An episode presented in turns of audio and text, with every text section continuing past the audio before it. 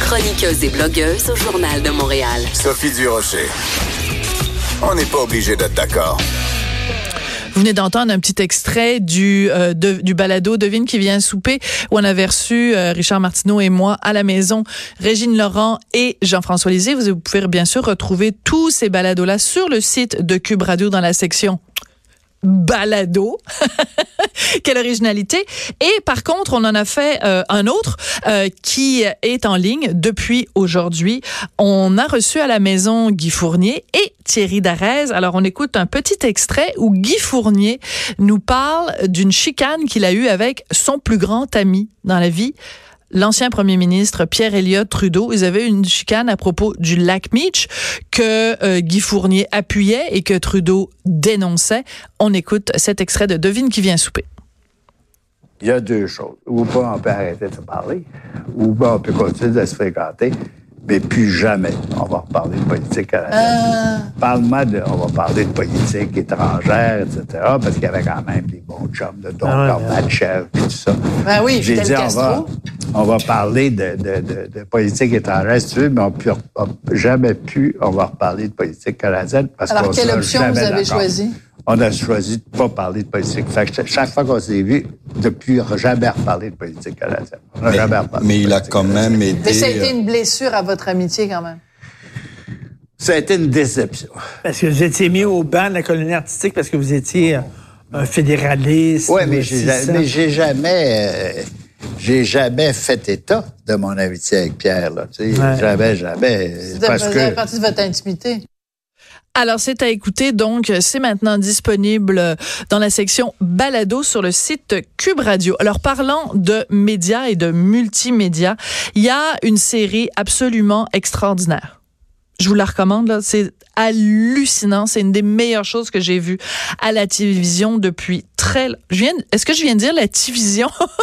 à la télévision depuis très longtemps. C'est la série euh, Tchernobyl et la version française euh, sera diffusée à compter de ce soir, euh, donc les jeudis à 22h à Super Écran. On va en parler avec un autre fan fini de la série, c'est Jean-François Van der Ren qui est chef de pupitre section divertissement au Huffington Post Québec. Bonjour Jean-François. Bonjour. Alors vous me disiez tout à l'heure que vous étiez content de venir parler de Tchernobyl avec moi parce que vos collègues sont tannés de vous en entendre de vous entendre parler de ça. Oui, euh, ben moi, j'ai commencé à, regarder cette série-là un peu par hasard. Il faut dire que la, décision de HBO de diffuser cette série-là en mai est en soi parfaite parce que c'est la fin des, des, grandes séries annuelles et tout ça. On, était euh, vers la fin de Game of Thrones et euh, à la base, je, ne connaissais pas grand-chose de Tchernobyl à part mhm. l'évidence, la, catastrophe, les répercussions que ça a eu, mais euh, sans plus. Sans plus, c'est ça. Et ce qui est fascinant, c'est que le créateur de la série, Craig Mazin, est parti un peu euh, de la même question. C'est pourquoi le réacteur 4 de, la centrale Tchernobyl a explosé? Il n'y avait aucune euh, euh, il y avait les mêmes connaissances que tout le monde, un peu le, comment je l'évidence, si on veut. Et euh, il a commencé à il a, commencé à faire des recherches, euh, à lire beaucoup sur le sujet. Et quand on regarde un peu euh, sa feuille de route, c'est aussi une série qui qui détonne un peu parce que c'est un, un, scénariste qui, sur, qui, qui, qui, travaille surtout dans la comédie. Oui, oui, c'est vraiment pas le même genre, le même style. Oui, c'est ça. Et, et je pense que le fait que ça que cette série-là a été développée euh, en partant d'un intérêt personnel croissant, un, peu soudain, ça se sent beaucoup à l'écran. C'est une série qui a été faite avec énormément de passion, un souci d'authenticité, comme on en a rarement vu dans des séries historiques.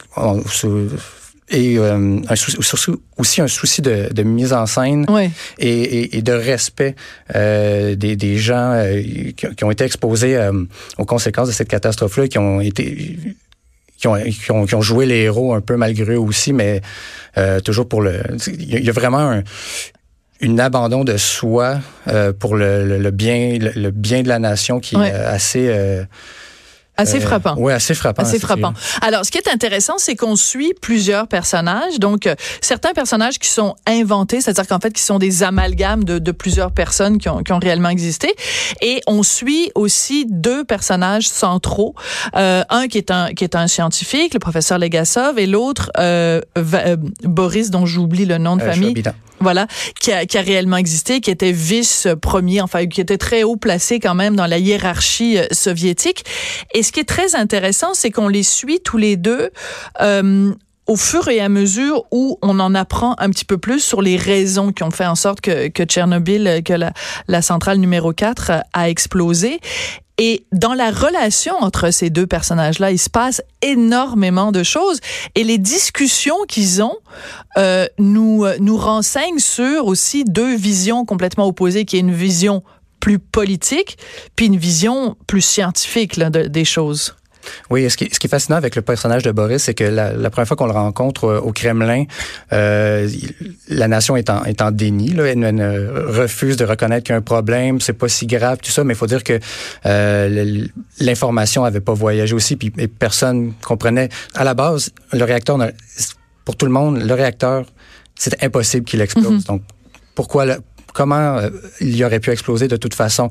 Donc, euh, quand on rencontre Boris Sherbina, c'est un, bureau, un bureaucrate euh, vraiment assez, dur avec Valérie Legasov et même il pense qui est vraiment au-dessus de ses affaires un peu, surtout quand ils disent bon on va aller on va aller à la centrale, explique-moi comment ça fonctionne. OK, maintenant je sais euh, je sais comment ça fonctionne. Plus besoin de toi. Oui, il, il, parle 30 secondes puis il pense qu'il sait tout, mais ce qui est fascinant avec son personnage, c'est que à un moment donné, tu ne peux plus ignorer les faits, mm -hmm. tu peux plus ignorer la vérité et il change son fusil d'épaule euh, assez rapidement et il se range du côté de, de Valérie Legasov parce qu'il il se rend compte de l'urgence d'agir et des, des, des, conséquences catastrophiques qu'il pourrait avoir.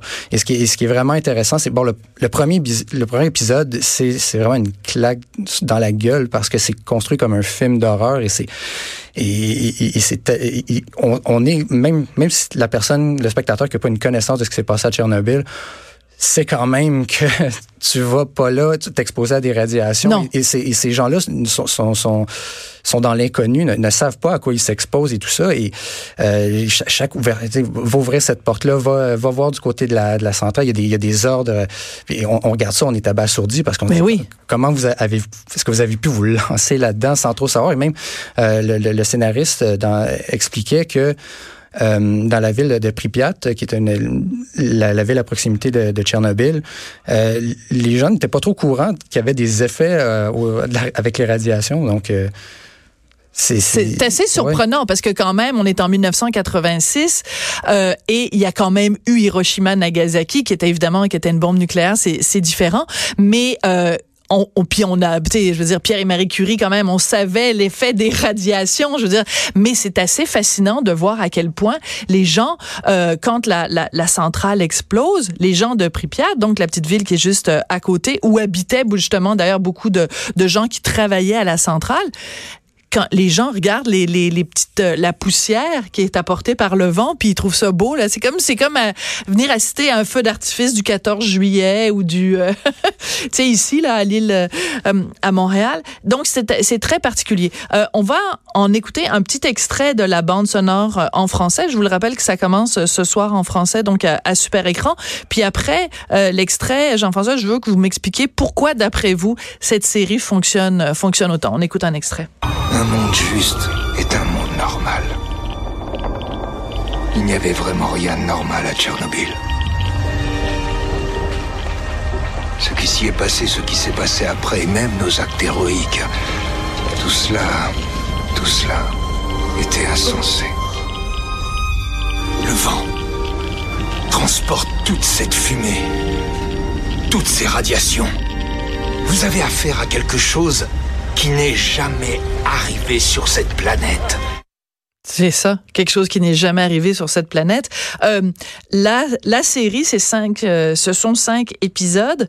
Euh, sur IMDB, sur le site IMDB, où les gens peuvent, entre autres, faire plein de choses, mais aller noter les, les différentes séries télé la série a des meilleures notes que Game of Thrones, que Breaking Bad, que à peu près tout ce qui s'est fait en télé au cours des dernières années. C'est hallucinant, là. C'est un méga, méga succès. Euh, oui, ben, en, fait, sur la, sur la, je pense le top 100 des, des meilleures séries de tous les temps, il est numéro un en ce moment, ça, dé, ça détrône tout. Et on on comprend pourquoi, parce que c'est quand même une série. Euh, moi, ce qui m'a frappé au-delà de, des horreurs qu'on nous, qu'on nous présente, du, non-sens dans la façon dont euh, la, la, crise a, été, euh, a été gérée, les, les, les décisions extrêmement graves qui ont dû mhm. et qui devaient être prises pour ça. Ce qui, ce qui m'a frappé, c'est que cette série-là, c'est tout simplement une, succès, une succession d'excellentes décisions scénaristiques et de mise en scène.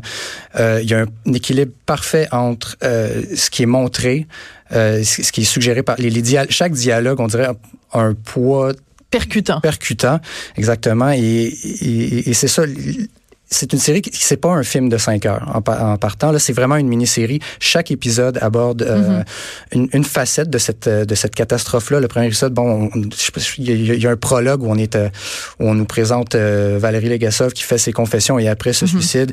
Et après ça on est on, c'est l'explosion et là ça s'agit dans tous les sens. Mais ce premier épisode là va passer à l'histoire comme étant écoutez on est sur le bord de notre chaise et c'est terriblement angoissant oui. Puis comme je l'écrivais dans mon article, c'est plus angoissant que les, les, les, dragons de Game of Thrones ou que les histoires de zombies. C'est une histoire vraie et y a, la musique contribue à ça, bien sûr, mais euh, on, on c'est comme une catastrophe inimaginable et la façon dont c'est raconté, vous avez tout à fait raison de dire que l'écriture, le, scénario est absolument extraordinaire parce qu'on tombe jamais dans le mélo ou dans euh, bon, c'est très bien réalisé, c'est très bien joué, mais c'est la force du scénario, c'est vraiment très très bien écrit.